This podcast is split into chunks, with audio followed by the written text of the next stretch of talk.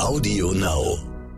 Und das äh, war eine Statistik, die du mir dann gezeigt hast. Und da gibt's ja auch noch viele andere dazu, dass aber Unternehmen, die von Frauen gegründet werden, auf lange Sicht viel erfolgreicher sind als Unternehmen, die ähm, ja nur von Männern gegründet werden. Und allein diese Tatsache, da wundert's mich, dass hier nicht äh, die Big Player mitsitzen, weil das klingt ja jetzt erstmal so Frauen investieren in Frauen, es klingt so wie Care-Arbeit, als würden wir hier Charity machen. Das ist ja ganz toll und jetzt helfen wir euch ein bisschen und so, ne? Aber wenn ich mir die Statistiken angucke, dann sage ich, das ist ein gutes Investment. Willkommen bei How to Hack, dem Podcast von Business Punk. Hier verraten euch erfolgreiche Gründerinnen und Gründer, Macherinnen und Macher und Kreative, was sie in ihrem Job anders machen. Unsere Gäste erklären euch ihre persönlichen Tipps und Hacks fürs Arbeitsleben. Und das Beste daran ist, dass es nicht nur einfaches Blabla gibt, sondern handfeste Learnings. Ich bin Tijen, Gründerin und Moderatorin und freue mich sehr, Host dieses Podcasts zu sein. Hallo zusammen und herzlich willkommen zu einer neuen Folge von How to Hack, dem Podcast von Business Punk. Ihr Lieben, ich freue mich sehr, dass ihr eingeschaltet habt und was ihr nicht sehen könnt, ich sitze hier im wunderschönen Bonn im Steigenberger und habe hier ein ganz tolles Publikum vor mir sitzen, weil wir nämlich eine Live-Podcast-Aufnahme machen zum Thema Frauen investieren in Frauen. Und dazu habe ich mir eine tolle Runde zusammengestellt aus den beiden Gründerinnen von Never Not, Anna und Katharina. Laura Karasek ist dabei und Caroline Kebekus. Und Caroline, Laura und Charlotte Weise und ich, wir haben gemeinsam in Never Not investiert. Und warum, wieso, weshalb, darüber werden wir jetzt in dieser Folge sprechen, die unter dem Titel läuft, Frauen investieren in Frauen. Ich würde sagen, wir legen direkt los. Caroline, erstmal, wie geht's dir? Sehr gut. Vielen Dank. Sehr schön. Schön, dass du da bist. Fühlt es sich irgendwie abgefahren an, jetzt vor richtigen Leuten wieder zu sein? Ähm, ich habe ja schon jetzt ein paar Shows wieder spielen dürfen. Alles natürlich Open Air. Äh, in Deutschland habe ich gespielt, in Mönchengladbach und in Bonn auch.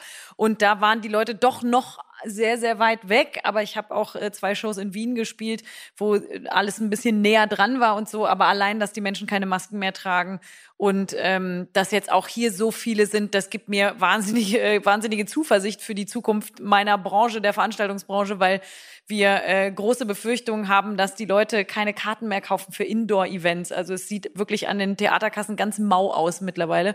Aber wenn ich jetzt das hier sehe, dann ähm, bin ich äh, wirklich zuversichtlich. Ja. Es ist einfach toll, in Gesichter zu gucken. Oh, es ist wunder wunderschön und toll, wie du sagst. Und Stichwort zuversichtlich. Du bist ja auch zuversichtlich, äh, was die Themen Feminismus und Geschlechtergerechtigkeit betrifft. Insofern, als dass sich immer mehr Stimmen auch erheben und du bist auch eine wirklich starke Stimme. Würdest du sagen, dass du in den letzten Jahren feministischer geworden bist? Auf jeden Fall.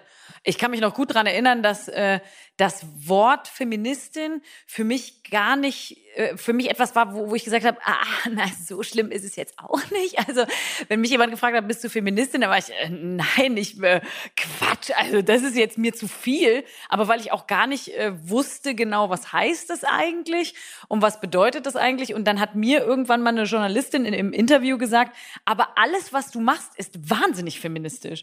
Und ich so, ja, aber, äh, und dann hat sie nur so gesagt, also es ist schon echt echt lange her, aber die meinte, so schade, dass du dich nicht Feministin nennst, weil das wäre echt cool, weil das bräuchte man viel mehr. Und äh, diese Diskussion mit der war total super, weil die war gar nicht von oben herab, oh, du bist so dumm, du weißt gar nicht, was das ist, sondern die hat mich so auf eine kleine Reise geschickt, so ein bisschen angestupst. Und dann habe ich angefangen, mich damit wirklich zu beschäftigen und habe dann so gemerkt, krass, ja, ich bin voll die Feministin, wem, wem will ich was erzählen? Und ich hatte aber, dieser Begriff war für mich so, das war für mich so in einem Atemzug genannt mit schwierig und kompliziert und keiner mag dich. Angela Merkel hat ja jetzt auf den letzten Tagen ihrer Amtszeit auch gesagt, dass sie Feministin ist. Und ich weiß nicht, wie es euch geht oder auch euch hier in dieser Runde geht. Ich denke mir immer so, mein Gott, ähm, was ist denn jetzt daran so schlimm oder sogar mutig zu sagen, ich bin hier Feministin? Aber offensichtlich ist es doch, wie Caroline gesagt hat, noch was ganz Besonderes, oder? Naja, es wurde ja früher auch so damit irgendwie konnotiert, glaube ich, als ich jung war damals. Nein, aber früher dachte man halt, okay, das ist Alice Schwarzer, das ist, wie Caroline gerade sagte, da bist du so, okay, die hat ein Vogelnest auf dem Kopf und irgendwie wäscht sich nur einmal äh, im Jahr irgendwie die Haare und hat äh, vielleicht leben noch Spinnen in ihrer Achselhöhle oder so. Also das hatte ja so ein Image, so das ist so eine Kräuterhexe, die im Wald wohnt und Feministin ist und so.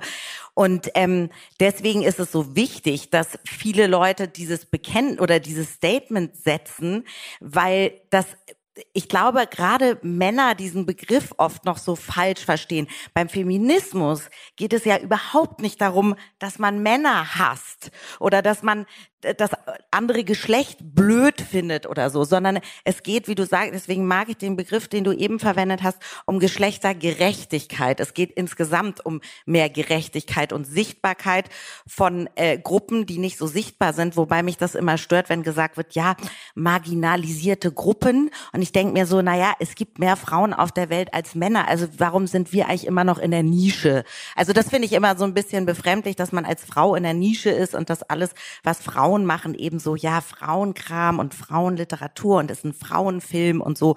Also äh, da muss man den Feminismus irgendwie noch ein bisschen rauskriegen und deswegen ist es halt geil, wenn Angela Merkel und Caroline Kebekus und viele andere sagen, ich bin Feministin und ähm, das sollten wir alle viel häufiger tun. Ja, absolut. Vor allem auch Männer, die sagen, dass sie Feministen sind, oder? Applaus.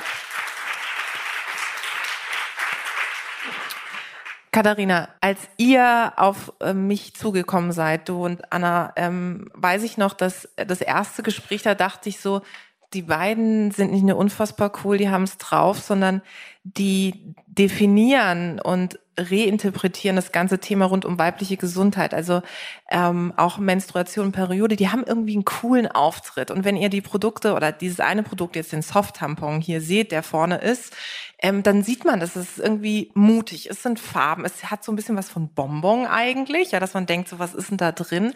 Ist das der neue Ton, äh, den ihr auch anschlagen wollt, wenn es so um weibliche Gesundheit, um Menstruation und Periode geht? Ja, also ich glaube, das Erste, was wir anders gemacht haben mit dem Soft-Tampon, ist, dass wir auch einen Transmann in der Launch-Kampagne abgebildet haben. Denn was ich glaube, was immer irgendwie Diversität bedeutet nicht mehr Frauen mit verschiedenen Hauptfarben und verschiedenen Gewichtern, sondern da gehören noch ganz, ganz, ganz, ganz viele andere Menschen dazu. Deswegen kommunizieren wir einmal für Menstruierende und bilden das eben halt auch ab. Obwohl das natürlich eigentlich nichts ist, worüber jetzt mehr verkaufst, aber das ist uns, glaube ich, ethisch und inhaltlich wichtig. Und was das Design und den ähm, Auftritt der gesamten Firma betrifft, haben wir halt gesagt, das muss bunt, das muss poppig sein. Du sagst es das auch schon vorhin, Caroline. Äh, Tampons werden wie also ne, kleine Mädchen machen das in der Schule besser als der Koksdealer vom Cottbusser Tor. Und ähm, so sehen ja unsere Sachen auch aus. Die sehen aus wie Süßigkeiten. Und ich glaube, wir haben das erfolgreich gemacht, weil heute kaufen unsere Kunden unsere Produkte und posten das in ihre Instagram-Story. Und das sind nicht bezahlte Influencer, sondern das sind Kundinnen, die einfach sagen, geil, es ist ein cooles Produkt und die legen das dann im Büro irgendwie hin. Wir kriegen die lustigsten Nachrichten. Das glaube ja. ich. Das glaube ich sofort. Bei mir im Büro haben die auch gedacht, das wäre ein Kuchen. ja, und dann habe ich das in Soft-Tampons, haben sie es aber ganz schnell wieder fallen lassen. Und dann hast du gesagt, dass das kann Und dann habe ich gesagt, weil die dann, die hatten ja gefragt, was ist das? Und ich sagte zu Software, ach so. Und dann habe ich gesagt, ach so, wollt ihr nicht wissen, worum es da geht?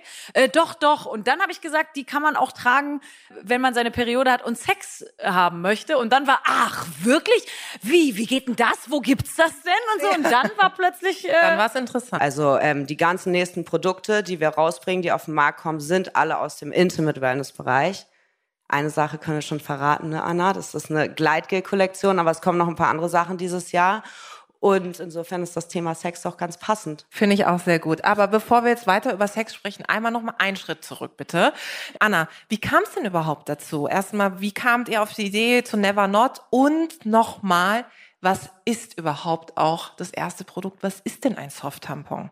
Also, ähm, die Story geht relativ lang zurück. Kata hat sich das ähm, Produkt, ähm, hat das vor acht Jahren oder wie lange ist her? Ja, irgendwie so. Lange her. Hat das irgendwann mal gefunden, weil sich die Frage gestellt hat, was macht denn eigentlich eine Prostituierte, wenn sie ihre Tage hat? Die kann ja nicht einfach dann eine Woche lang nicht arbeiten jeden Monat. und ist dann auf dieses Produkt gestoßen, Soft-Tampons. Das gibt es tatsächlich schon seit mehreren Jahrzehnten, ähm, wurde aber tatsächlich hauptsächlich in der Sexarbeit und im Profisport verwendet. Und klar, das ist ein ähm, Produkt, also es ist ein kleines Schwämmchen. Ich kann das einmal zeigen, wenn das, mhm. das damit man HSE. auch eine Idee davon hat. Ja. So, also so ein kleines Schaumstoffschwämmchen. Musst du ganz hochhalten jetzt, genau. Sieht aus wie Zuckerwatte, für Ja. die, die uns nicht sehen können. Genau. Ein Wölkchen, Ähm, ein kleines. Und das hat keinen Rückholfaden, wie man es von einem normalen Tampon kennt. Und damit hat das halt den Vorteil, einerseits muss man sich nicht die ganze Zeit über dieses Bändchen die Sorgen machen. Ist ja manchmal unangenehm, wenn man zum Beispiel auch ein Bikini trägt oder knappe Kleidung. Und andererseits ist es wahnsinnig weich. Das heißt, deswegen kann man damit Geschlechtsverkehr haben. Jetzt ist es aber natürlich so, das ist ein bisschen erklärungsbedürftigeres Produkt als ein Tampon, den man einfach an dem Faden wieder rausholt.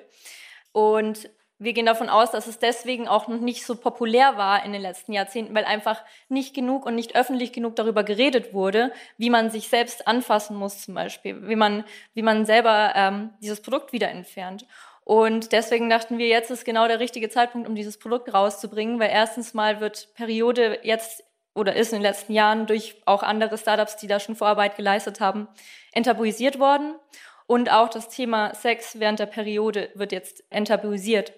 Und ähm, genau, das heißt, man kann das Produkt während ähm, dem Geschlechtsverkehr verwenden, aber auch während dem Sport.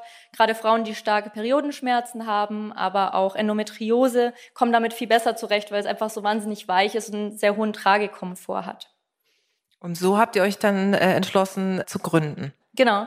Also es war so, Katha und ich haben zusammen ähm, in unserem letzten Job zusammengearbeitet. Sie war da äh, Head of Marketing und Business Development und ich war Head of Finance. So teilen wir uns jetzt eigentlich auch ganz gut auf und deswegen sind wir auch so komplementär.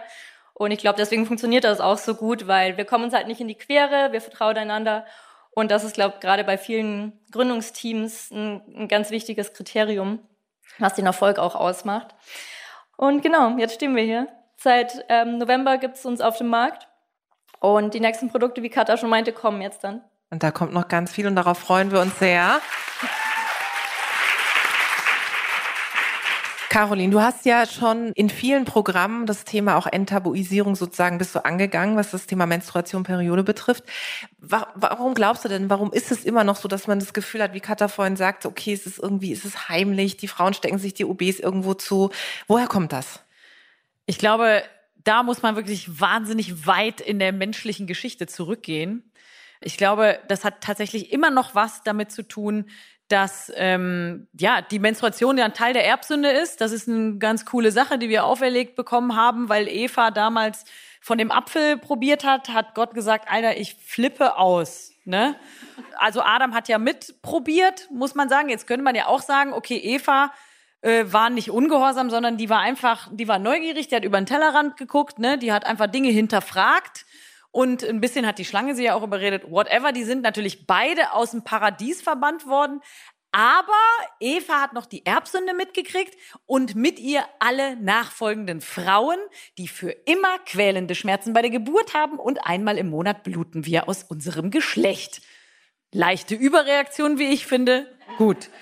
Aber ich glaube, daher kommt diese, diese Unreinheit, die das ja ganz lange Zeit und in vielen Kulturen auch immer noch verkörpert. Die Menstruation, viel lange Jahre hat man gedacht, das Menstruationsblut wäre giftig. Meine Nachbarin, das habe ich eben schon äh, erzählt, die, wenn die ähm, in ihrem Dorf sollten alle immer beim Schlachten helfen, wenn es soweit war. Und dann hat der Schlachter sie erst mal gefragt, Horstei Tag! Wenn sie reinkam und dann, wenn sie ihre Tage hatte, dann durfte sie nicht beim Schlachten helfen. Oder beim Bäcker, ne, dann hat man gesagt, der Hefeteig geht nicht auf, wenn die Frau ihre Periode hat. Heute sagt man, ja, das WLAN ist scheiße, weil du deine Periode hast. Also kann auch sein. Und ich glaube, so trägt man das so mit. Ne? Also es ist was Ekliges, es ist was, es ist was Unreines und es ist auch heute noch etwas, was Frauen einschränkt auf der ganzen Welt. Es gibt immer noch Frauen, die haben keinen Zugang zu Monatshygiene, zu Periodenprodukten. Es gibt äh, Gegenden in Afrika, da können Kinder, die menstruieren, nicht in die Schule gehen, weil die keine Produkte haben, weil es in der Schule keine Toilette gibt, weil es einfach nicht geht. Und da fängt dann die Ungerechtigkeit an. Also bis zu dem Punkt, wo man anfängt zu menstruieren, ist alles noch relativ gleich und dann ähm, fängt es an, dass dann Mädchen 20 Prozent des Unterrichts verpassen. Und ich glaube auch diese, ähm, das hat, hängt alles mit einem wahnsinnig langen Frauenhass zusammen. Und dass ich denke dann immer, so ein, so eine Hass, so ein Hass und so eine lange Unterdrückung, das kommt ja eigentlich nur von einer großen Angst. Ne? Also es gibt eine große, unsichtbare Angst vor der Frau ähm, und äh, auch vor der Angst, dieses Wunders, was wir ja beherbergen, ja, also dass wir fruchtbar sind und Leben hervorbringen können, so das ist ja auch etwas, was äh, ja, was natürlich auch erstmal ein bisschen spooky ist und Angst macht. Und ich glaube, äh, dass das irgendwie alles miteinander zusammenhängt und sich bis heute durchzieht, dass das was ekliges ist. Und wir lernen, dass, dass man das im Fernsehen, in Werbung sieht man nur Ersatzflüssigkeit, weil Blut ist eklig, das darf man nicht sehen. Und ich weiß noch, als ich meine Tage dann wirklich bekommen hat, klar, ich habe gehört, irgendwann blutet man, aber ich habe mir das so ein bisschen wie bei Dornröschen vorgestellt, ne? Diese Blutstropfen oder wer, wer hat da auf das Taschentuch? Schneewittchens Mutter, die hat, ah, oh, und so will ich ein Kind, so. Und als ich dann aber wirklich meine Tage das erste Mal bekommen habe, habe ich gedacht, ihr wollt mich wohl verarschen. Weil das ist, das ist nicht cool. Ich war zwölf Jahre alt, ich war in der Badewanne, bei mir, das war wie Carrie. Kennt ihr jemand den Film noch, Carrie? Wo die einmal Schweineblut aus der auskippen und ich war so richtig in der Badewanne, ah, nein! Ich habe nach meiner Mutter geschrien und das war mir nicht klar, dass das passiert. Und ähm, ja, ich schweife ab, aber ich glaube, das, es ist ein ganz, ganz langer Weg, den wir, und ich habe ja noch, äh, als ich anfing zu menstruieren, Leute, da gab's, ähm, da gab's noch nicht mal diese dünnen Binden, ja. ne? diese äh, ganz ultra dünnen, da gab's diese Briketts. Da hat man einfach immer auf einem Stein gesessen. Da war und das war nicht cool, weil ich habe auch Ballettunterricht gehabt bei äh, einer äh, ähm, Lehrerin, die gesagt hat, nee, wir haben alle ein Trikot an, ein enges. Und wenn du einen Backstein in der Hose hast, dann wissen einfach alle, das ist ein Backstein in der Hose. Also allein das war ja schon einfach nur alles schrecklich. Der Hintern wurde auch so unförmig durch diese, ne, wenn man was Enges anhatte, hatte man halt hinten dann immer noch so ein. Ja. Aber es war, ich meine, man saß dadurch höher, das hatte auch Vorteile. Ja, also, absolut. Von wegen Machtergreifung und so. Also das, ja. äh, vielleicht hätte man statt Manspreading einfach mal so ein, ja, so ein Elevating Binde, die einen da so in andere ja, Sphären gehievt hat. Man hätte, das Narrativ hätte anders sein können. Jetzt ist es so. Jetzt können wir darüber reden. Aber Laura, wie war das bei dir? Wie? Meine erste, deine erste. Nur, wie war das beim Sex? Nein, also ich meine, was Caroline gerade sagte, das ist natürlich äh, nicht nur Erbsünde und so, sondern ich denke schon, dass durch diese, diese Befremdung Befremdung des Mannes, der kann sich das nicht vorstellen, wie das ist zu bluten. Und sicherlich auch dieses Shaming im Sinne von, na ja, man ist halt nicht fruchtbar, wenn man seine Tage hat. Das heißt, in dem Moment ist eine Frau quasi ja nichts mehr wert, weil eine Frau ist ja eigentlich nur zum Reproduzieren da und wenn sie ihre Tage hat, kann sie ja nicht schwanger werden ähm, und deswegen ist das dann irgendwie i und dann darf sie auch nicht im Haus schlafen. Das gibt's ja in Religionen, aber das gibt's auch in Kulturen. Ich habe mal eine Kampagne gemacht ähm, für Care Deutschland. Die haben so eine Riesenkampagne gemacht dazu, dass nicht nur der Zugang zu Hygieneprodukten vielen Mädchen auf der Welt verwehrt ist, sondern auch, dass es eben viele Kulturen gibt, in denen die Mädchen, wenn sie ihre Tage haben, nicht mal unter dem Dach der Familie übernachten dürfen. Die müssen draußen schlafen. Und ihr könnt euch vorstellen, dass das nicht bedeutet, da draußen ist noch so ein kleines ähm, Gäste, ein, ein kleines Gästehäuschen, vielleicht noch mit einem extra Spa-Bereich, sondern da, da ist dann nichts. Da ist es kalt, da ist es dunkel, da, da, die werden von Schlangen da gebissen. Das war alles in dieser Statistik drin, dass man sagt, warum muss die Frau aus dem Haus gehen, wenn sie ihre Tage hat? Und das ist halt vollkommen absurd. Und äh, dagegen muss man irgendwie was tun, dass wir eben nicht uns, äh, also diesen Tampon würde ich mir jetzt auch so über den Tisch geben und halt nicht, also man wirft sich halt eher äh, ein Kondom zu äh, bei einem Dinner als ein Tampon und das kann es ja nicht sein, ja, also dass man auch immer, oh sorry, ich habe, oh ist mir voll unangenehm, ja, man fühlt sich dann nicht so geil, aber auch dafür hat ja Never Not schon Ideen, wenn man seine Tage hat und einfach diese Krämpfe und so, das ist einfach, oder dass ich auch, als ich in der Kanzlei arbeitete, wenn du als Frau lauter wirst, dann heißt oh, sie hat ihre Tage, jetzt ist sie ja hysterisch und so. Also das ist äh, alles so verbunden mit diesem, die hat sich nicht im Griff und eigentlich will man mit einer Frau, die blutet, nichts zu tun haben. Dass dieses Bluten aber der Ursprung allen menschlichen Lebens auf der Welt ist, darüber sollte man vielleicht auch mal nachdenken, bevor man so einen dummen Spruch macht. Ja, absolut. Katha, das, was Caroline und Laura hier beschreiben, ich glaube, einerseits kennen das viele, die hier sitzen, ähm, entweder selber auch schon mal erlebt, diese blöden Sprüche oder auch dieses Bild, was dann da immer das Narrativ, was weitererzählt wird. Aber jetzt, seitdem es euch gibt in eurer Arbeit, auch gerade auf Social Media, merkt ihr, dass die Art und Weise, wie ihr mit dem Thema umgeht, ich habe es vorhin gesagt, es ist bunt, es ist laut, es ist auch provokativ. Wenn man, finde ich, auf den Never Not Instagram-Account geht, der ist sehr mutig, ja, und sehr äh, proaktiv sozusagen. Aber merkt ihr, dass der Umgang ein offenerer jetzt ist und dass die Art und Weise, wie ihr den angeht, dass das hilft? Also wir haben ja einmal das Periodenbingo gemacht. Das ist auch auf der Rückseite unserer Einpackung und du kannst quasi einfach ankreuzen, was alles Nerviges mit der Periode kommt. Denn auch der Soft-Tampon wird es vielleicht angenehmer machen, aber sie wird sie nicht verschwinden lassen, die ganzen Nervkram, der man bekommt. Laura, schöner Spruch, die hat ja ihre Tage, steht da übrigens auch drauf. Und wir haben das Bingo digitalisiert. Und das ist der Wahnsinn, wie viele Menschen das geteilt haben. Und zwar nicht Influencer, nicht Leute mit 20, 200.000 Reichweite, sondern äh, Menstruierende, die sagen so, hey, 200 Follower, ich zeige das jetzt mal auf. Und ähm, ich glaube, dass da sehr, sehr viel gerade passiert. Da, wie Anna auch vorhin meinte, andere Firmen auch schon Vorarbeit geleistet haben. Und wir trotzdem natürlich nicht aufhören sollten, Sachen zu besprechen und zu enttabuisieren, aber dass wir hoffentlich langsam auch an dem Punkt von Enttabuisierung zu Normalisierung kommen. Und wie ist es, ähm, Anna hat es ja vorhin gesagt, du, du hattest sozusagen irgendwann gesehen oder dir die Frage gestellt, wie machen das Prostituierte?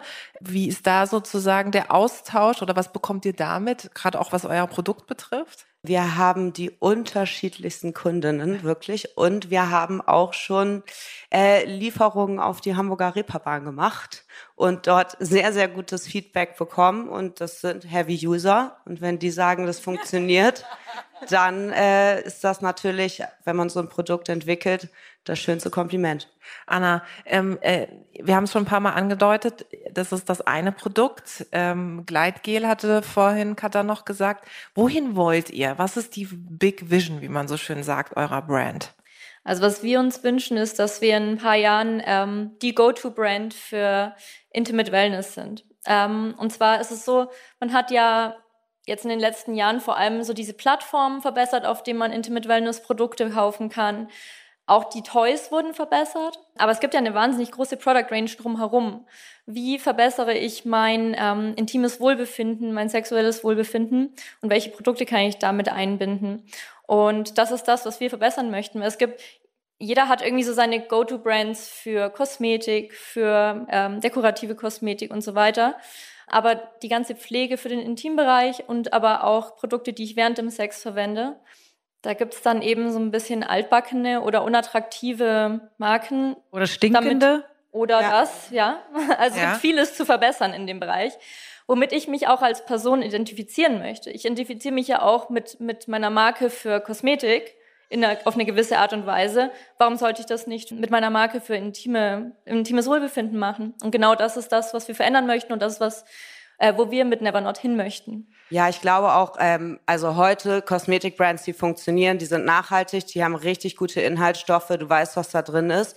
Und das ist halt auch der Anspruch, den wir für die ganzen anderen Produkte haben, die jetzt kommen. Und äh, wir hoffen, dass diese Intimate Wellness Produkte in euren Alltag irgendwann integriert werden, wie der Lippenstift, wie die Augencreme und dass es eben halt nicht mehr ein reines Sexprodukt ist, sondern Produkte, die das Wohlbefinden, das Leben erleichtern. Und sorry, wenn mein Sexleben gut ist, überträgt sich das auf den Rest meines Lebens genauso gut, wie wenn ich regelmäßig zum Sport gehe. Wir sind wieder beim Thema, merke Aber ich finde auch noch wichtig, was wir vorhin da hinten besprochen haben. Ne? Es geht ja gar nicht darum, diesen Tampon jetzt zu benutzen, weil sich auch die Jungs in meinem Büro dafür so interessiert haben, um es jetzt dem Typen angenehm zu machen, nee. weil der Blut eklig findet. Ne? Also darum geht's ja, ja überhaupt nicht. Absolut, das ist gut, dass du es nochmal ansprichst. Das war auch das allererste Video, das wir aufgenommen haben vor dem Launch und das war unser allergrößtes größte Angst. Es geht nicht darum, irgendwie die Periode zu verstecken. Und ich glaube, wenn man unsere Brand anguckt, sieht man auch, dass es nicht darum geht, sondern dass du dich wohler fühlst, dass du tun und lassen kannst, was du willst. Der Claim unserer Firma ist Do What You Want. Und ganz ehrlich, diese ganze Bettwäsche danach kann man sich einfach sparen. Gehen mal einen Schritt jetzt weiter und zwar ähm, schauen wir uns mal das Thema Kapitalzugang auch für Gründerinnen an. Ähm, Katha, äh, wie war das denn? Ihr habt dann gesagt, ihr gründet, ihr habt eine coole Idee, ähm, ihr habt euer Pitch Deck gemacht und dann seid ihr auf Investoren, Investorinnen-Suche gegangen. Was habt ihr in den Gesprächen erlebt? Also, das war eine Achterbahn der Gefühle. Anders als jede Beziehung ist das abgelaufen. Es war super intensiv. Einmal für Anna und mich selber. Und wir haben die unterschiedlichsten Menschen kennengelernt. Also von absoluten Support über maßlose Überheblichkeit bis hin zu Megasexismus. Ähm, und ich weiß nicht, Anna hat da so ein paar Geschichten sicherlich aus dem Nähkästchen, ne? Einerseits gut muss man dazu sagen, ich habe jetzt noch nie als Mann eine Firma gegründet. Das heißt, ich weiß jetzt nicht, wie ein Mann behandelt wird, wenn er gerade nach Kapital sucht, aus, aus der direkten Perspektive. Ähm, was bei uns aufgefallen ist, ist, dass ich vermute, dass uns ein bisschen andere Fragen gestellt wurden, ähm, als es vielleicht bei Männern der Fall war. Ähm, einerseits gab, war das, aber andererseits war es auch so, dass ähm, wir haben ja versucht, auch mit vielen Investorinnen zu reden, weil wir dachten, okay, vielleicht verstehen die auch unser Thema einfach besser, haben aber wahrscheinlich im Endeffekt so 50-50 mit Männern und Frauen gesprochen als Investoren. Und wir dachten am Anfang, okay, wie pitchen wir denn dieses Thema einem Mann? Also da, wahrscheinlich rennen die alle schreiend davon oder was weiß ich. Und tatsächlich war es so, dass äh, die Frauen natürlich dann mehr an dem Produkt interessiert werden, die Männer waren dann mehr an den Zahlen interessiert, an dem Potenzial, wie, wie das wächst. Und dann waren auch so Sachen, die einen wollten mit uns spazieren gehen, die anderen wollten, dass wir Persönlichkeitstests machen. Also, weiß ich nicht. Immerhin wollte euch normal? keiner den Soft-Tampon selber einführen, hoffe ich, oder? Das zum Glück nicht. Das nicht, aber wir haben auf jeden Fall auch von einigen gehört, wie es sich für sie angehört, angefühlt hat. Aber ihr habt doch auch Fragen danach gestellt bekommen, wie... Ja was ihr macht, wenn ihr schwanger werdet, wie genau. ihr das Unternehmen also dann. Das war äh, tatsächlich, ähm, zum Glück ist es nicht allzu oft passiert, aber es ist passiert, dass wir eben gefragt wurden, ähm, also zum Teil aber natürlich sehr durch die Blume, aber mein Gott, also am Ende ist einfach die Frage äh, gewesen, äh, was ist denn eure Familienplanung? Ich meine, Katha und ich sind jetzt bei der so an, um die 30 und dann stellt sich einfach für viele Investoren scheinbar die Frage, okay, die müssen, kommen jetzt halt dann in das Alter, wo die dann auch mal Kinder kriegen müssen. So. Und das Krasse daran finde ich, also in wie vielen Köpfen geht diese Frage vor? Weil das sind ja nur die, die es ausgesprochen mhm. haben. Das heißt, wird einem eigentlich Kapital verweigert, weil ich jetzt 29 bin oder Anna 31. So, das sind Leute, die das ausgesprochen haben. Das heißt, wie viele sitzen da noch und denken, nö, das spare ich mir mal lieber. Michael, der kriegt kein Kind, das macht die Alte zu Hause. Caroline, du bist selber auch Unternehmerin ähm, und du hast jetzt gesagt, als ich dich gefragt habe, hast du Bock, das würde gut passen, hast du äh, dir das angeguckt und hast gesagt, ich bin dabei. Und wir haben ja jetzt im Vorfeld zu dem Event auch ein paar Interviews gegeben und was ich so spannend fand, dass du immer gesagt hast, ich bin Geschäftsfrau, deswegen investiere ich. Ich sehe hier einen Business Case. Ja. Ähm, Gibt es noch so viele Ressentiments jetzt auch aus deiner Welt, ähm, aus der Medienwelt, wenn du auch verhandelst und so weiter und so fort? Was passiert da? Verhandeln mache ich Gott sei Dank nicht mehr selber. Das macht eine hochtalentierte Frau für mich. Äh, da bin ich sehr dankbar drüber. Ähm, aber ich habe für mein Buch auch recherchiert äh, zum Thema, weil da geht es viel um Sichtbarkeit von Frauen, auch im, im Business-Bereich. Und da haben wir ja auch viel drüber gesprochen, dass ähm, eben der Zugang zu Kapital für Frauen wahnsinnig schwierig ist. Und das äh, war eine Statistik, die du mir dann gezeigt hast. Und da gibt's ja auch noch viele andere dazu, dass aber Unternehmen, die von Frauen gegründet werden, auf lange Sicht viel erfolgreicher sind als Unternehmen, die ähm, ja nur von Männern gegründet werden. Und allein diese Tatsache, da wundert's mich, dass hier nicht äh, die Big Player mitsitzen, weil das ist ja, das ist ja keine, das ist ja keine. du bist ein Big Player. Nein, aber aber äh, da, das, ich denk so, hä, es kann doch nicht sein, dass ich jetzt hier so eine Business-Blume äh, ähm, entdeckt habe, ne? Weil das klingt ja jetzt erstmal so, Frauen investieren in Frauen, es klingt so wie Care-Arbeit, als würden wir hier Charity machen. Das ist ja ganz toll und jetzt helfen wir euch ein bisschen und so, ne?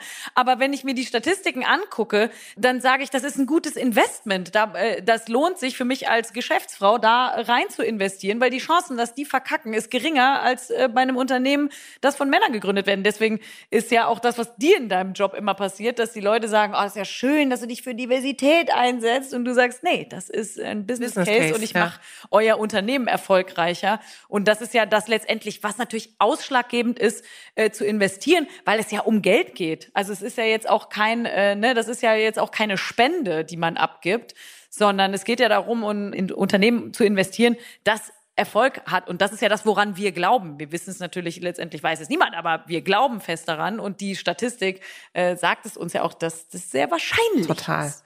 Also Laura hat ja vorhin gefragt, ob wir unsere Zahlen drauf haben. Und ich, mir werden jetzt gerade ein paar Zahlen ein, die ganz gut dazu passen. Ich hoffe, ich verspreche mich nicht. Es gibt eine BCG-Studie. Diese Studie besagt, dass Frauen aus einem investierten Dollar 78 Dollar Cent umsetzen und Männer 32 Dollar Cent. Und ich glaube, dass Zahlen einfach auch Sachen sind, mit denen man überzeugen kann. Und ich möchte im gleichen Zuge trotzdem noch eine Lanze brechen für die Männer, die zwar jetzt nicht hier sitzen, aber auch in uns investiert haben und an uns geglaubt haben. Und ähm, es sind, es geht voran. Also es sind auch Typen dabei, die sagen, geil und mach das und hier ist die Kohle und ich glaube an euch. Das definitiv, das wollen wir nicht außer Acht lassen. Trotzdem, Laura, ähm, als ich gesagt habe, hey, hast du Lust, irgendwie mitzumachen, ähm, hast du ja, wie gesagt, wie so häufig auch erstmal gesagt, cool, wenn du irgendwie äh, anrufst, dann ist das immer eine gute Geschichte. Du hast dir das angeguckt und hast dann auch bewusst gesagt, ich investiere. Für dich ist es dein erstes Investment, richtig? Es ist mein allererstes Investment und äh, sonst, wenn du anrufst, ist es nicht ganz so teuer. Ähm, es war dann doch etwas, etwas, ja, sonst ist immer so klar, was muss ich machen? Geil, auf eine Bühne, habe ich Bock, ja, deine Buchpremiere oder irgendwas für Frauen.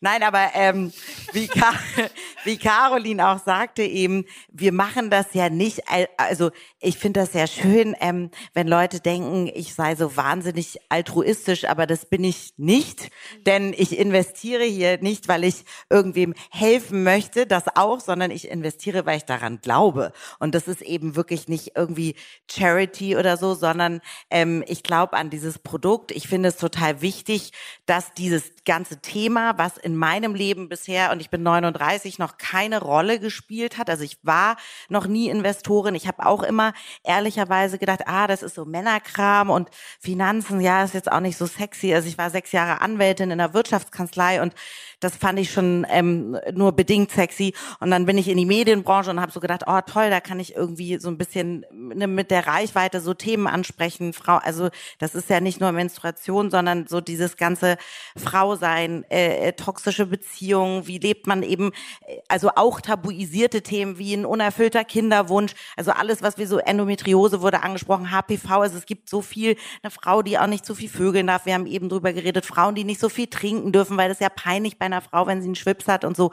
Und das war mir wichtig, in diese Medienbranche zu gehen und darüber zu schreiben. Und jetzt aber in dieser Finanzwelt wieder so einen Schritt zu, sozusagen zurück, da wo ich herkomme, weil ich es total bedauerlich finde, dass Frauen sich gegenseitig in, in zumindest in meinem Umfeld noch zu wenig über Geld unterhalten, weil das auch immer mit so Scham behaftet und als Frau soll man irgendwie bescheiden sein und ich verhandle auch für mich selbst ganz beschissen, deswegen macht das auch jemand anders für mich, weil man ja immer sich nicht traut, da ist das jetzt total die Hybris, dass ich das aufrufe für einen Auftritt oder darf ich, also ne, das Geld für uns auch immer noch so ja, das, das hatte so ein, so ein Geschmäckle. Das war irgendwie so, ja, das darfst du als Frau jetzt aber auch nicht so protzig. Und da muss ich schon sagen, das machen ähm, Frauen aus äh, einer jüngeren Generation noch besser oder Rapperin oder so, die einfach sagen, ich darf auch als Frau mal dick auftragen und ich darf auch sagen, dass ich Geld verdiene und dass ich viel Geld verdiene und mit dem Geld dann was Sinnvolles zu machen, nämlich in Unternehmen zu investieren, an die man glaubt ist ja das Beste, was man machen kann. Und das ist eben nicht nur so ein Blabla-Feminismus mit, ich schreibe mir jetzt äh, Female Empowerment irgendwie auf die Flagge und es reicht, wenn ich einen Hashtag dazu setze und einmal eine Story teile. Nein, da wird richtig, diese beiden Frauen, die hier sitzen, die entwickeln ein Produkt, die haben den Mut zu gründen und dann sitzen da Frauen wie du, Tijen, und du bringst andere Frauen zusammen und sagst, da wird jetzt Geld in die Hand genommen und das wird gemacht. Und das ist für mich der Feminismus, auf den ich Bock habe. Anna, wenn wir in äh, einem Jahr hier wieder sitzen, was habt ihr erreicht? Wow. Ein Jahr ist nicht so viel Zeit, aber andererseits rennt uns auch die ganze Zeit ähm, die Zeit dahin. Gefühlt fühlen wir uns jetzt schon nach nicht mal einem Jahr irgendwie, als wären wir mega alt als Startup. Aber es ist einfach so viel passiert und ich hoffe, dass auch in dem nächsten Jahr so viel passieren wird, wie wir es in den letzten neun Monaten geschafft haben. Ich denke, dass wir ähm, vor allem in einem Jahr ähm, natürlich viel mehr Produkte haben, die ähm, nicht nur für Frauen sind, sondern das ist uns auch ganz wichtig. Also es ist oft so, dass Frauen, die Startups gründen, dann Produkte für Frauen machen, aber warum sollten Frauen denn nicht Produkte, viel mehr Produkte für alle machen? Und wir wollen jetzt ab Oktober ähm, einfach eine Marke sein für People who love to make love, also alle, die gerne lieben. Und das ist vor allem das, wodurch wir uns ähm, in einem Jahr dann vor allem noch mehr auszeichnen werden. Und damit seid ihr ja auch wieder, ähm, ist ja auch ein Thema, das uns alle sehr stark vereint, sichtbar für andere, auch für andere Frauen, auch gerade im Bereich der Gründung, weil auch das ist ja irgendwie erwiesen, was du sehen kannst, kannst du werden. Caroline, du sagst auch immer in vielen Interviews, dass du ja auch äh, Vorbilder hattest, dass es so wichtig war, dass äh, das, was du machst, dass es das auch als Job gibt, dass du dafür Geld bekommst. Wie war das für dich? Wer sind deine Vorbilder gewesen und wann hast du verstanden, gut, das mit diesem Humor und Lachen, dafür kann ja auch jemand bezahlen? Ja, ich habe schon gewusst, dass ich äh, lustig bin. Ich war immer die, äh, die die Witze erzählt hat. Jede Party hat geendet in der Küche und ich habe irgendeinen Blödsinn gemacht und so. Aber dass das ein richtiger Beruf ist, dass ähm, habe ich lange einfach so nicht gesehen, weil die Komiker, die ich kannte, das waren Männer und ähm, wenn eine Frau dabei war, dann war das eben so eine lustige Stichwortgeberin, damit der Mann dann die Pointe machen konnte. Und ich glaube schon fest daran, dass man, wenn man etwas nicht sieht, dann dann ist es schwer selber darauf zu kommen. Also wenn du äh, wenige weibliche Führungskräfte siehst, dann ist das schwer irgendwie selber zu sagen, jetzt will ich da aber an die Spitze. Und bei mir war das so, dass ich ähm, als junges Mädchen dann irgendwie mit, mit 14 oder so habe ich äh, Gabi Köster das erste Mal auf der Bühne gesehen und das war so der erste Moment, wo ich dachte, ah, das darf man auch als Frau, ne? So, wenn, weil man das nicht oder ich kannte das einfach nicht. Ich habe es einfach vorher nie gesehen. Ich weiß, dass es viele andere Kolleginnen gab, die damals schon auf der Bühne standen und natürlich viel bekannter waren als Gabi Köster damals, aber für mich war das dieser Moment. Und als ich dann schon als Praktikantin beim Fernsehen war und auch schon so ein bisschen mitgespielt habe, habe ich immer aber im Hinterkopf gehabt, ich mache aber noch was Richtiges, weil was ist das denn für ein Beruf? Und dann kam Anke Engelke bei der Wochenshow und dann dachte ich, ach so, ach krass, die ist einfach aus sich heraus lustig. Und das ist nicht, ähm, das, das hat gar nichts mit ihrem Nebenmann zu tun, sondern das ist die selber und das ist ein Beruf. Und dann war für mich klar, okay, also dann, dann glaube ich, dann kann ich, ich glaube, das kann ich dann auch. Und dann ist mein Job irgendwann wegrationalisiert worden. Ich hatte so einen safen Job in der Redaktion und durfte aber frei nehmen zum Theaterspielen und zum Auftreten und so weiter. Und ähm, dann haben auch meine Eltern gesagt, die auch bis dato dann dachten, ich würde noch was studieren. Ähm, dann hat, weiß ich noch, dass ich gesagt habe, ich würde es gerne ausprobieren, in diese Richtung zu gehen. Und dann hat mein Vater gesagt, ähm, ich glaube, dass du das total kannst und du bist jung genug, das auszuprobieren. Ich war ja 24 oder so. Und dann hat mein Vater gesagt, mach das doch. Ich äh, gib dir auch erstmal, ich helfe dir. Und der hatte mir dann, weiß ich noch, 1500 ähm, Mark waren, nee, doch, das waren schon Euro, sorry, das waren schon Euro, hat er mir überwiesen und dann habe ich mich selbstständig gemacht und hab, äh, war dann ganz schnell damals beim Casting für Was guckst du? Ich habe die Rolle sofort bekommen, einen Monat später. Ich habe, äh, glaube ich, drei Drehtage die Woche gehabt. Das war als Schauspielerin einfach der Jackpot. Und dann habe ich sofort im nächsten Monat meinem Vater das Geld zurückgegeben und dann brauchte ich es nicht mehr. Und da, seitdem ist es mein Job. Ja, aber ohne die Frauen Job. hätte ich es nicht gewusst. Ja. Seitdem ist es dein Job und seitdem läuft es tatsächlich auch, Katha. Wie ist es bei dir oder vielleicht auch bei euch äh, gewesen? Ich meine, hilft es, dass es jetzt tatsächlich schon auch mehr Gründerinnen gibt, die auch sichtbar sind und sich auch sichtbar für dieses äh, für dieses ganze Thema rund um Vielfalt und mehr Gründerinnen, mehr Investoren einsetzen? Absolut. Also auch das, was du gerade sagst, das einmal so die Einflüsse von innen und aber auch die von außen. Ne? Und ähm, ich glaube, sowohl Anna als auch ich haben natürlich, sehen Frauen. Wir sehen ähm, Frauen, die das machen. Wir sehen, dass das mehr wird.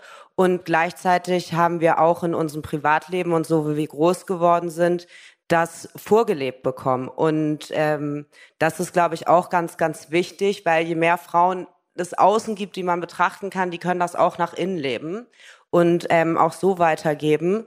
Und ähm, Ja, das ist definitiv, äh, macht das einen Unterschied. Und das muss auch gar nicht immer sein Startup-Gründung, ne? Also auch Frauen in Führungspositionen oder jemand, der sich selbstständig macht mit seinem in Anführungsstrichen kleinen Unternehmen mit seiner Boutique oder mit seinem Sportstudio oder mit seiner Malerwerkstatt, ähm, dass einfach diese Selbstständigkeit da ist, ist auf jeden Fall wird mehr. Laura, wenn Frauen dann aber sichtbarer werden, wir haben ja auch dazu ein Interview gegeben, ist es ja interessant, wie sie beschrieben werden, auch in den Medien. Ähm, da gibt es ja auch spannende Studien, die aufgezeigt haben, wie werden Top-Managerinnen in den Medien beschrieben und Top-Manager. Und bei Top-Managerinnen werden sie dreimal mehr nach Themen wie Vereinbarkeit gefragt, ihr Äußeres wird thematisiert. Das heißt also, wenn Frauen dann, egal in welcher Branche sie sind, ob selbstständig oder nicht, sagen, okay, ich möchte hier visibler werden, auch meine Stimme nutzen über die sozialen Medien, über, ich sag mal, die klassischen Medien, dann sind sie ja ganz vielen Stereotypen ausgesetzt. Und ich habe auch immer das Gefühl, dass es viele Stereotype in den Köpfen gibt, dass sie vieles nicht zusammenbekommen. Lippenstift, Hirn und so weiter und so fort. Laura, wie erlebst du das?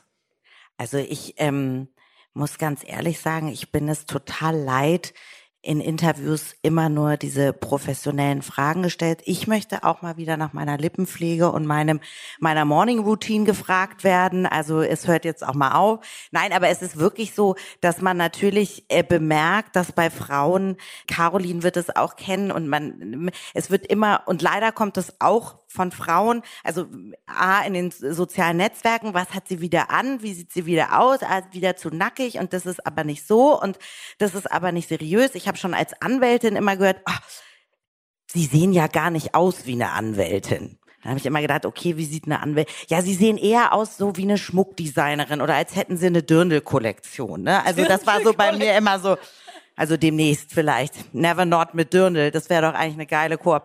Also und dann sozusagen, es gab auch, das haben wir auch für meine Sendung mal gemacht, aber es gab dazu auch viel auf Twitter, ähm, so eine Kampagne, die das mal umgedreht hat und gesagt hat, wie ist es eigentlich, wenn wir Männer mal so beschreiben, wie Frauen immer so beschrieben werden? Und wenn man das eben dann mal umdreht und, und sagt, deutlich schlanker als letztes Mal, lehnt er sinnlich auf dem Stuhl mit einem brandneuen Anzug, Horst Seehofer. Und also das wird ja dann so, ne, und dieses, dass man immer, also ich weiß, das, das, das ist ja auch nicht schlimm. Also ich bin die Letzte, die sich darüber beschwert, wenn irgendein Journalist, also bitte, wenn hier ein Journalist oder eine Journalistin sitzt, Sie können gerne schreiben, dass ich toll aussehe. Das freut mich wahnsinnig, aber es sollte nicht das Einzige sein. Und dass es immer diese Schubladen gibt, also dass eben jemand, der so aussieht, du hast es gesagt, mit dem ne, Lippenstift, der nicht das Hirn schrumpfen lässt, auch die Menstruation. Es gibt die wissenschaftliche Studie nicht, dass menstruierende Menschen weniger Gehirnzellen haben und Menschen in High Heels sind auch nicht per se irgendwie von der Hochkultur befreit oder so. Also das sind ja immer so Annahmen, die man hat, die, die aber auch langsam aufbrechen, auch Gott sei Dank durch Vorbilder und durch Frauen, die sagen, ich kann auch bling bling und dick und Nagellack und, und rote Lippen haben und trotzdem was in der Birne haben und dass diese diese Konnotation, dieses ganz schnelle, eine, die so aussieht, muss eine Hohlfritte sein und dass für Frauen dieser letzter Satz dazu, dass für Frauen dieser Grad so schmal ist. Also entweder bist du als Frau zu over, ja, dann bist du irgendwie die Tussi und guck mal, die oh, die ist so drüber die ist so drüber, die ist schrill. Schrill ist auch so ein Begriff, der immer nur bei Frauen, die ist so laut und so schrill. Das ist mir zu viel, die ist mir too much. Oder du gibst dir halt keine Mühe und bist irgendwie, läufst einfach locker rum. Und bei jedem Mann ist es völlig okay, wenn der mit einem schlecht sitzenden Anzug im Fernsehen sitzt oder mit so einem schlabber Holzfäller-Shirt. Und bei einer Frau ist dann so, oh, die ist aber, das ist so eine verhärmte, oh, das ist so eine verbitterte, so eine Ökofritte, die, die pflegt sich bestimmt nicht. Also der Grad ist so schmal, auf dem wir uns optisch bewegen dürfen. Äh, und das, ich, ich habe ihn noch nicht gefunden, aber ähm, Yeah, I keep trying. Und das ist, ja.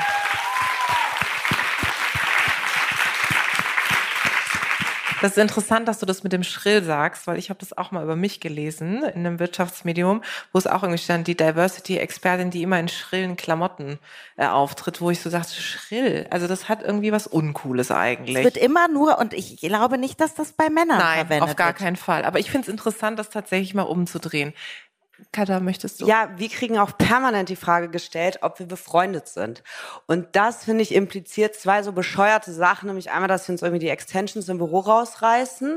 Also so, nein, Frauen streiten sich auch nicht immer. Oder andersrum, ist es auch scheißegal, wenn nicht. Ne? Ja. Also in erster Linie sind wir Unternehmerin und ich bin mir ganz sicher, dass mein Vater in 30 Jahren nicht einmal gefragt worden ist, ob er mit seinem Geschäftspartner befreundet ist und ob die zusammen in Urlaub fahren und äh, wie die sich eigentlich zwischenmenschlich verstehen. Und ähm, wir werden diese Frage immer wieder wirklich, es ist, the, äh, who cares? Caroline, du sagst ja auch, es kann nur eine geben. Hat man manchmal den Eindruck. Ähm, ist, wie ist das bei dir in der Branche? Ist das so, dass jetzt immer mehr Frauen auch gerade in der Comedy-Szene unterwegs sind? Oder ist es immer noch so, dass es dann nur eine Frau in der Talkshow gibt und dann ist es sozusagen platziert und erledigt? Also in Talkshows äh, glaube ich schon. Also es gibt ja immer wieder diese Bereiche, wo man sieht, ah, da fehlt noch eine Frau, dann nehmen wir noch eine Frau und gleichzeitig hat dann diese eine Frau aber den Platz für alle anderen Frauen besetzt. Ne? Also eine reicht dann, eine ist dann auch genug. Und ähm, ich glaube, dass in meiner Branche sehr, sehr viele Frauen nachkommen. Es gibt sehr, sehr viele ähm, talentierte Stand-Upperinnen. Man sieht das, wenn man in Mixed-Shows geht äh, heute oder sich mal bei Nightwash umguckt, da sind immer mehr Frauen da. Wenn ich mir aber die Line-Ups angucke von den täglichen Mixed-Shows, ähm, die laufen, dann sehe ich trotzdem immer noch bei vielen nur eine einzige Frau. Und als ich angefangen habe, war das ähm, war es so, dass die ganzen Shows eigentlich männlich besetzt waren und wenn dann mal eine Frau dabei war, dann war das schon ein Highlight und dann aber wirklich nat natürlich nur eine. Ne? Also wenn ich früher dann auftreten wollte äh, in einer Show, dann habe ich da angerufen äh, beim Moderator oder bei der bei der Produktion da und habe dann gefragt, kann ich nächste Woche bei euch spielen, weil das man hat ja dann immer so einen Moderator oder äh, und dann eben so vier Spots, sage ich mal, also zehn Minuten. Man macht dann eine zehn Minuten Nummer, dann kommt wieder der Moderator und sechs kommt der nächste und so und äh, da wurde mir dann ganz oft gesagt, du, wir haben, ah, scheiße, wir haben nächste Woche echt noch zwei Spots frei, aber wir haben schon eine Frau. Und dann war das für mich damals kein Grund zur Empörung, muss ich sagen, sondern ich war, ähm, wie Margarete Stokowski das mal so schön geschrieben hat, so äh, vom äh, Patriarchat äh, gefickt, dass äh, das für mich gar kein Grund zur Nachfrage war. Für mich war das so klar, natürlich nur eine Frau, um Gottes Willen, Leute, um Gottes Willen.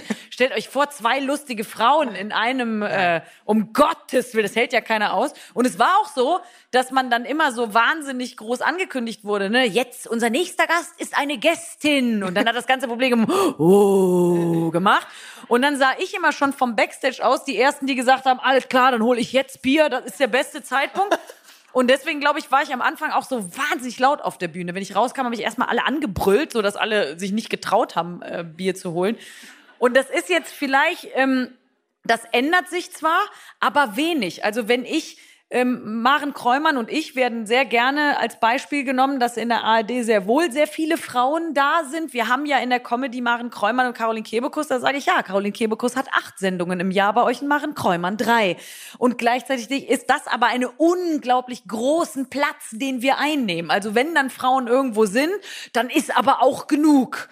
Also wenn da eine ist, dann reicht's schon. Und dann sollst du auch noch dankbar sein. Darüber hatten wir auch schon gesprochen. Also das mhm. Phänomen kenne ich auch noch, ne? Wie oft dann äh, es irgendwie heißt, ja, ähm, das äh, kannst ja irgendwie dankbar sein, jetzt mal in der Rolle als Expertin hier eingeladen worden zu sein. Du denkst dir so, wofür soll ich jetzt dankbar sein? Dafür, dass ich mein Business mache, dafür, dass ich einen guten Job mache, dass ich kompetent Ja, oder habe? Glück. Also mir hat mal ein Oder Kollege Glück. vor ein paar Jahren, habe ich ähm, einen Kollegen getroffen, den hatte ich sehr lange nicht gesehen. Das ist auch ein ganz netter Typ, ne? Das, dem, dem unterstelle ich nichts Böses. Aber der meinte, weil wir uns lange nicht gesehen haben, hat er gesagt, oh Caro, deine Karriere geht ja total ab. Ich freue mich total für dich.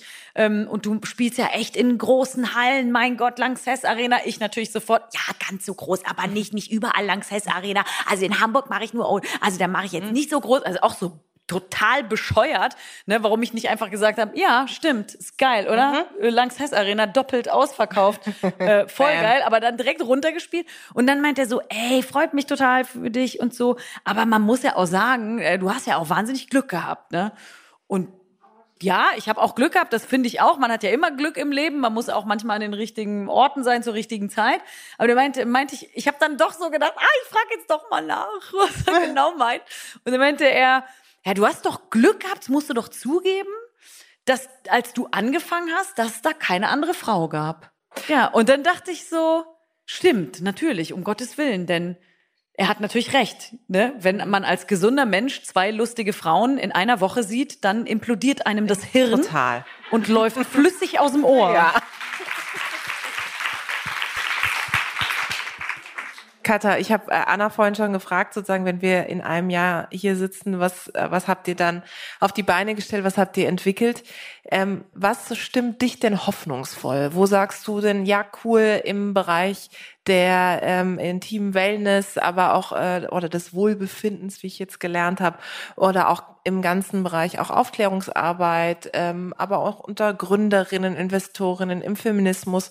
Was stimmt dich positiv und hoffnungsvoll? Also ich glaube, das sind ganz, ganz unterschiedliche und viele Faktoren, ähm, dass man dann auch am Ende nicht mehr alles nur Glück ist, sondern ähm, von Investorenseite, die glauben an uns, Frauen glauben an uns. Wir sind intern sehr, sehr gutes Team. Es gibt noch nicht so eine Brand, wie wir es sind in Deutschland. Zumindest habe ich es noch nicht mitbekommen. Ähm, wir sind sehr, sehr fleißig. Das ist, glaube ich, auch einfach was, was man sagen muss. Wir sitzen da und wir arbeiten und wir arbeiten und wir arbeiten.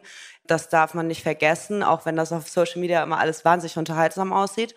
Und ähm, ja, das ist, äh, wir sind mit absoluter Leidenschaft dabei und vor allem jetzt, nachdem wir die Finanzierungsrunde abgeschlossen haben, haben wir einfach die Möglichkeit gehabt, ein großartiges Team zusammenzustellen.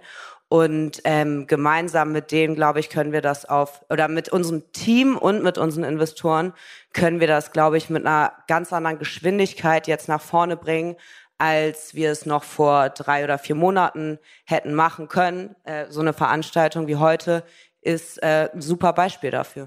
Anna, was wünscht ihr euch jetzt? Ihr habt die Möglichkeit hier, habt ihr ein tolles Publikum, eine spannende Zielgruppe. Was ist dein Wunsch, wenn jetzt äh, irgendwann am späten Abend alle nach Hause gehen? Was ist das, was, was ihr euch wünscht von eurer Zielgruppe auch? Also Offenheit einerseits. Also ich meine, wir haben natürlich, wir ecken natürlich auch an, muss man ja sagen. Also wir sind sehr provokativ als Marke und viele finden das absolut geil. Und wir ecken natürlich aber auch an und wir machen noch lange nicht alles richtig. Wir machen ständig Fehler. Wir, unsere Produkte sind noch nicht perfekt und auch wir werden noch in den nächsten fünf Jahren nicht perfekt sein. Und ähm, ich hoffe einerseits auf die Neugier der Zielgruppe, auf deren Verständnis, dass man eben gerade als Startup, aber dass man immer als Mensch und in Unternehmen arbeiten nun mal auch Menschen Fehler macht oder noch nicht perfekt ist. Und genau das ähm, sich aber auch einfach ähm, gesellschaftlich, dass wir auch gesellschaftlich was mitverändern können und ähm, enttabuisieren können, aber vor allem auch normalisieren können, wie Katha auch schon meinte. Dass aber andererseits auch, ja, dass mehr solche Situationen wie heute entstehen, dass ähm, noch mehr Gründerinnen Startups gründen und mit Investorinnen zusammen und mit der Unterstützung von vielen Investorinnen das auch machen können, aber genauso auch von Investoren, dass einfach mehr Offenheit ähm, gegenüber dem ganzen Thema ist und genau, dass auch eine Runde wie wir noch mehr Vorbild sein kann für zukünftige Gründerinnen und Investorinnen. Ja, also das finde ich auch wahnsinnig, was so im Hintergrund passiert, was auch hier heute wieder für Gespräche hintenrum passiert sind, wie man alles kennenlernt und ich finde auch, das, was wirklich dieser Zusammenhalt zwischen Frauen wird, viel, viel, viel größer. Also selbst als ich noch vor der, in der Schule war, das war, weiß nicht, zehn Jahre her, ähm, inklusive. Oh, du Arme. Oh, zehn Jahre her. Ja, aber Gründen macht alt. Ähm, nee, aber ich glaube, dass so Frauen sich inzwischen immer mehr miteinander unterstützen. Also dieses Rumgebitsche, Rumgeziege, was ich noch aus der ähm, Schule kenne oder auch aus Zeiten der Uni, das geht immer weiter weg und ähm, ja, ich glaube, das wird so. Das ist auch ein ganz das wächst exponentiell. Ich muss dazu auch noch was sagen, weil ich finde auch das, was äh, Caroline vorhin sagte und was du jetzt erzählt hast, dieses äh, vom Patriarchat gefickt von Margarete Stokowski, die ich auch liebe und verehre. Also ich liebe ihre Texte, aber neulich schrieb mir auch eine andere Autorin so einen Begriff, da sagte sie irgendwie so, das ist meine eigene internalisierte Misogynie. Ja. Und dann habe ich gedacht, die, da habe ich mich so ertappt gefühlt und dachte, die habe ich auch. Woher kommt die? Und weil man eben so oft äh, gefragt wird, auch, äh, auch in Interviews, als ich eine eigene Sendung bekam bei ZDF, und so, ja, aber die Branche ist doch auch so stutenbissig und erleben Sie da nicht diese Stutenbissigkeit, die einem immer so, also da ist so ein Narrativ, das einem auch immer erzählt, was du auch in deinem Buch hast, Caro, dieses, es kann nur eine geben, was Tijen auch ganz oft postet und beschreibt, dass Frauen das immer erzählt wird und dadurch natürlich automatisch manchmal auch so ein Frauen, ah, und Frauen sind so empfehlen. Also du bist ja die eine, die mal nicht so eine Zicke ist, Laura. Das höre ich auch voll oft. Ah, du bist ja ganz, du bist ja auch viel netter, als man denkt. Also du bist ja nicht so schwierig, wie man so dachte. Also das ist immer so das, was einem erzählt wird. Andere Frauen sind schwierig. Ähm, vor anderen Frauen musst du dich irgendwie in Acht nehmen. Das sagen Mütter zu ihren Töchtern. Mhm. Bei anderen Frauen musst du ganz vorsichtig sein. Und das müssen wir auch noch ändern, weil das ist ja, das klingt jetzt auch alles so, ah, Instagram, es gibt auch Leute, denen nehme ich das ab und anderen nehme ich es nicht ab. Aber ne, also dieses, dass man wirklich, und da muss sich Tijen wirklich hervorheben als eine Frau, die das lebt seit Jahren, die das macht, die Frauen äh, zusammenbringt, die einfach sowas abfeiert und ein Vorbild da ist und dass man selber auch immer hinterfragt, ist das jetzt doch etwas ein antrainiertes patriarchales Denken? Warum denken wir? Also ich bin inzwischen auch so, dass ich Frauen korrigiere, dass wenn ich in einer Runde stehe und ich diese Sätze höre, ah, was hat die denn an? Oder das ist doch viel zu kurz. Guck mal bei dem Arsch, was hat, dass ich so sage, so reden wir doch nicht über andere Frauen. Was soll das? Warum reden wir so über andere Frauen? Das, das ist nicht cool. So und das kam bei mir aber, ich will mich jetzt nicht selbst beweihräuchern, weil ich habe mich früher auch nicht als Feministin gesehen und war immer so, oh, ich arbeite voll gern mit Männern und ich arbeite auch immer noch gern mit Männern und ich liebe Männer auch, also viele. Und das ist sozusagen so dieses, dass, dass ich gar nicht begriffen habe, ich muss jetzt Feministin sein oder solche Sprüche sind nicht okay, dass wir auch mit Frauen viel unempathischer oft sind und viel kritischer und immer sagen, ah, das ist aber an der, lass doch die Leute, ja, die ist vielleicht anders als du, aber leben und leben lassen. Irgendwie, wir müssen aufhören, da so streng zu sein, weil wir auch, glaube ich, mit uns selbst so streng sind. Total. Und deswegen sind wir es auch mit anderen Frauen. Und ich kann euch wirklich auch aus dieser Erfahrung jetzt sagen, ich meine, wie cool ist es, dass wir jetzt hier sitzen in dieser Powerrunde und was wir, wenn wir uns wirklich zusammengetan haben, jetzt schon bewegt haben, wie es Katha gesagt hat, im Vorgespräch oder in den letzten Monaten ist ja schon viel gelaufen. Die Power, die hier rüberkommt, dass wir zusammen lachen können, dass man aber auch mal irgendwie zusammen hinfällt und gemeinsam wieder aufsteht. Und darum geht es mir und darum geht es uns. Und ich muss gerade noch im Kopf behalten, dass es ja eigentlich eine Podcastaufnahme ist. Deswegen muss ich jetzt diese Podcastaufnahme hier offiziell beenden. Aber davor noch mal ein riesengroßen Applaus für diese tolle Runde. Vielen Dank. Das war die neueste Folge von How to Hack. Ich hoffe, sie hat euch super gefallen. Abonniert uns fleißig auf Audio Now oder wo auch immer ihr Podcasts hört. Zum Schluss möchten wir euch noch einen Podcast empfehlen und dafür lasse ich einfach die Host selbst zu Wort kommen. Hier sprechen Franka Lehfeld und Heiner Bremer. Wir möchten gerne mit Ihnen gemeinsam in den Wahlkampf dieses Superwahljahrs starten. Und statt einer Sommerpause gönnen wir uns jeden Freitag eine Runde Klartext. Die Parteien sind endlich startklar. Sie buhlen um den Wähler mit vielen Versprechen, mit Luftbuchungen und mit möglichst wenig Zumutungen. Aber wie glaubwürdig ist das denn und fällt der Wähler darauf rein? In den nächsten Wochen wollen wir darüber mit Ihnen diskutieren. Denn eine Modernisierung ist notwendig, aber sie kommt nicht zum Nulltarif. Jeden Freitag kommt hier eine neue Folge von unserem Podcast Redezeit und wir freuen uns, wenn Sie einschalten. Audio Now.